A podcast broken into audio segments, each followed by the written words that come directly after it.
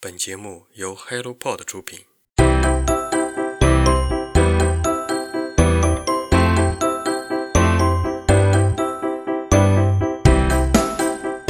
Hello，大家好，欢迎来到晨间舒适，我是好久不见的花花。今天是十二月二十三日，我总是会在重要的日子之前出现，说明我的意义就是非常的重要。我总是觉得圣诞节给人一种很温情的画面，嗯，其实也不是崇洋媚外，可能就是美剧看多了，出现的圣诞节的画面永远定格在壁炉里温暖的火光。家人们围坐在一起，圣诞树下面堆满了礼物。圣诞夜总是需要大片大片的雪花，而 BGM 呢，就是一贯的 Jingle Bells, Jingle Bells, Jingle All the Way。串铃的声音也是必不可少的。我没有过过一个很宏大的圣诞节，但是脑袋里的场景永远就是这样。可能上辈子我就是一片雪花，看尽了人间温情。本期我向大家介绍的是我的关于二零二一年的好书推荐。如果你有兴趣，就听下去吧。重新长大。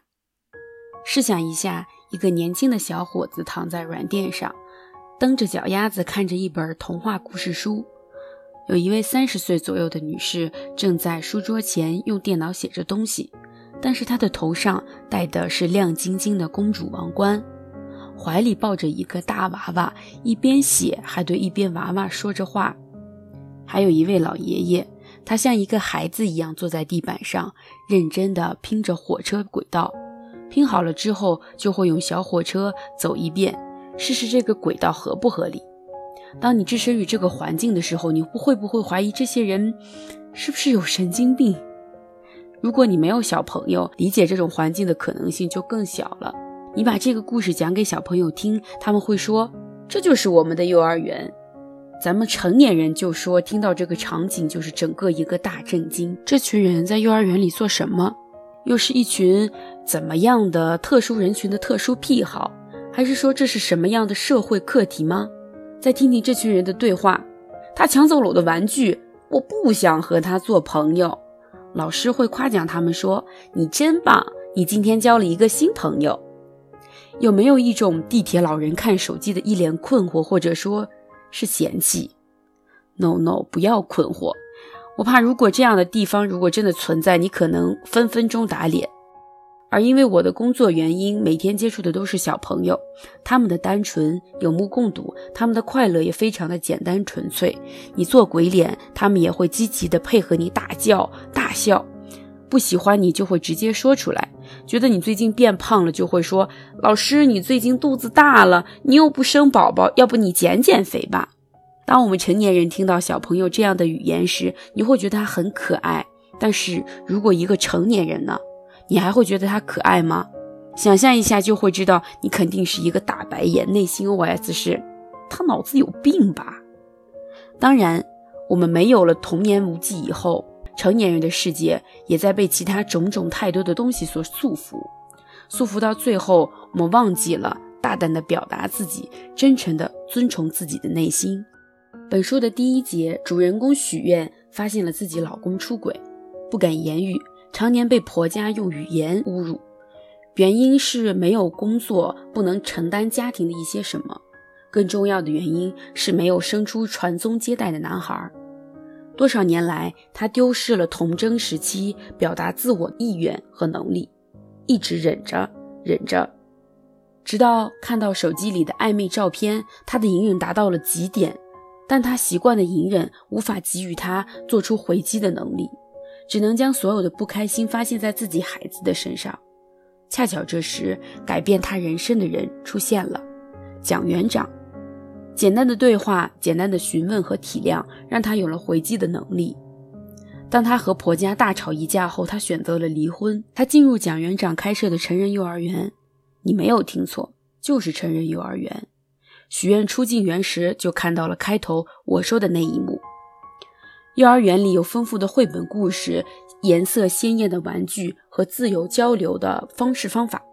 在这里，许愿可以大声的拒绝，充分的发挥自己的情绪。不想跳舞就不跳，喜欢和谁玩就和谁玩。第二个故事是许愿的丈夫，张文，裁员、离婚，又被父母催婚，父母的问题突然被放得很大，这是他在离婚之前所看不到的。这一刻，父母的唠叨和童年时期父母缺失的爱，在这一刻爆发了。每一个人或多或少的都因为童年的原生家庭影响下，会有这样那样的心理问题，无一例外。当他听从前妻的建议，来到成人幼儿园后，开始改变自己。他开始需要拥有一种爱的能力。经过他的一系列操作猛如虎之后，他想追回前妻的这个目标，并没有实现。因为许愿在这里学会的就是拥有自己的情绪，学会拒绝。当人们需要爱的能力之前，是要拥有被爱的经验；获得尊重的前提是拥有被尊重的前提。爱和尊重的力量来自于曾经给予而无能为力之前，告别是尊重，也是爱的开始。其他的故事都围绕着幼儿园里发生的人和事。幼儿园其实真的是一个非常神奇的地方，让我们放下所有的困难。可能我们生活中没有这样真正的成人幼儿园的存在，但是如果你真的觉得最近很累，那就放下所有的光环，脱下成人的外衣，可以去儿童游乐园大玩特玩。当你置身于幼儿的角色时，所有的烦恼都会被放下，或者选择一个悠闲的下午，准备一壶茶，窝在沙发里，细细的品读每个人物的内心，你总会找到共鸣，它会融化你内心的纠结。照向你内心的阳光。晚熟的人，作者莫言，人民文学出版社。当人们聪明伶俐时，我们又呆又傻；当别人心机用尽、渐入颓境时，我们恰好灵魂开窍，过耳不忘，过目成诵，昏眼辨明，推头生发。我就是一个例子。这句话是我在某音上刷到的，看到这句话就会觉得瞬间共鸣。每一句话，每一个字，都像长在我身体里的毛孔一样。我觉得说的就是我自己，所以我决定读这本书，并且更加标榜我就是那个晚熟的人。莫言曾经说：“我不够成熟，不够圆滑，不够老练，没关系，我只不过是一个晚熟的人。”当我看到蒋二在利用我的名气大肆推举旅游费用时，甚至后来把我懵懵懂懂的骗上擂台讲话时，有的人将自己伪装成一个无辜的人，建立单纯的人设，是因为他们用人设回避自己的错误。晚熟是在给予那些做错事情一个完美的解释，并借尖的将这些问题合理化。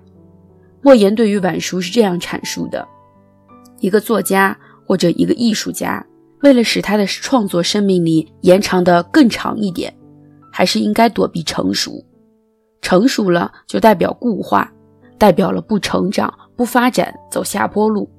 事情发展到顶点就会越来越远，就开始越来越亏。树长到极点就开始落叶，开始枯萎了。所以要抵抗成熟，尽量使自己晚熟。我比较喜欢莫言在开篇时模仿《百年孤独》开头的句子。我曾经回忆起那个炎热的下午，那时候田葵还是一个双手健全的少年。许多年过去了，我还是梦见村头大柳树下打铁的情景。很多年后，村子里的媒婆袁春花要把寡在家里的欢子介绍给田葵。作为一个普通人，我对于晚熟的理解是：人们要保持一颗好奇心，勇于尝试，勇于探索。在充分的认识了这个世界之后，建立起属于一套自己的正确的价值观，内化于心，外化于行。这样的人是自信的，是稳重的；这样的人是晚熟的，但这样的人也是强大的人。所谓成熟，不是趋炎附势，不是麻木的去追求利益，更不是在认清现实和残酷之后安然平躺，而是热爱的依旧保持一份热爱，依旧心存善良，依旧不卑不亢。所以，做个晚熟的人吧，在晚熟的路上，愿你爱的还在，也爱你的人从未离开。如何说孩子才会听？怎么听孩子才肯说？作者：阿黛尔·法伯、伊莱恩·马兹里斯，插画：肯伯利·安寇，中央编译出版社。怎么我们家的孩子总是不听我的？对于我，他好像不会害怕。你说这孩子在家我可以帮助他，出去可怎么办呀？你看玩具被你扔的到处都是，以后别玩了，气死我了！这些话你熟悉吗？作为父母的你，你会不会常常说出口？我们总在抱怨孩子不听话，孩子没有规矩，孩子总是不能做好这个，不能做好那个，而家长呢，却摆出一副我为他好，我怎么可能做错的姿态。回想一下，你说的每一句话都错在了点上，重拳出击，却没有一拳打到要害之处。这本书可以手把手的教你怎么做家长。我常建议我的家长也读这本书，收获的反馈也是很多的。其中有一位家长学会了一招以后，就运用在他自己孩子的身上，当时见效了。那位家长说：“我感觉这本书就是照着我的孩子写的，他的反馈和书中的案例简直出奇的相似。书中有一个案例就是我亲身经历的。我姐姐家的小朋友只有四岁，姐姐总是喜欢给孩子做出选择题，让孩子选择自主的去做选择。”这本身是没有错的，锻炼小朋友自主意识和决策能力。可是当小朋友做出决定后，他总是会有各种理由来否定他的判断，直到小朋友说：“那就选你做的那一个吧。”我问他：“你既然都让他做了选择，你为什么要去反驳他的选择呢？”看着姐姐已经准备好一百个理由来说服我时，我打断了他。也许现在看来没有什么大的问题。可是慢慢的，这样的无效的选择会在小朋友心里逐渐失效。既然我选择的你都不支持我，那还来反驳我，我为什么要选择呢？你决定吧。久而久之，你会觉得你的孩子没有决策能力，听从别人的安排，你会责骂他。反抗的孩子会和你争吵，不会反抗的孩子呢？可想而知，你的问题又来了。所以，既然给予一个四岁的孩子一个选择的权利，就完全听从于他，放手权利。孩子才能真正明白选择的意义，可能会选错，但选错又是另外一个承担后果的课题。当然，承担后果当然是要保证在安全和健康的前提下，接受失败也是一个很大的课题。当我把这一段话告诉我的姐姐的时候，她陷入了沉思，重新让小朋友做出了选择，并尊重他的结果。这本书很畅销的原因就在这里，它适用于各个年龄阶段的孩子。也是一本很好上手的工具书，书中还配有了很多漫画式的案例，每一句话如何说孩子才会听，并且执行的想法，让孩子朝着一个更好的方向发展，你都能从中找到答案。我有一位家长，他每天送小朋友来上幼儿园的时候，都会最后一句话是说：“今天一定要好好玩呀！”三年时间，每天不间断。放学的时候接到孩子的第一句话，永远是：“今天过得怎么样？”看着他们离去的背影，你能感觉到和谐，母亲与孩子一种融洽的关系。我把你送到幼儿园，是希望你能过得快乐，过得轻松。后来我与他聊天，他告诉我说，孩子每天回家后会把这一天的故事讲给他听。如果是他与其他孩子发生的矛盾，我也会仔细听完。有时候说着说着，他就会自己安慰自己，这没什么大事儿。我想给予他的是面对人和事情自己的处理方式，而我们大人只能给予他一个解决的方向。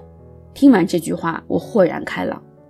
我们总是想把孩子塑造成一个什么样的人，那么是需要家长为此付出一个正确的引导。还有什么疑虑吗？翻开书，你就能找到答案。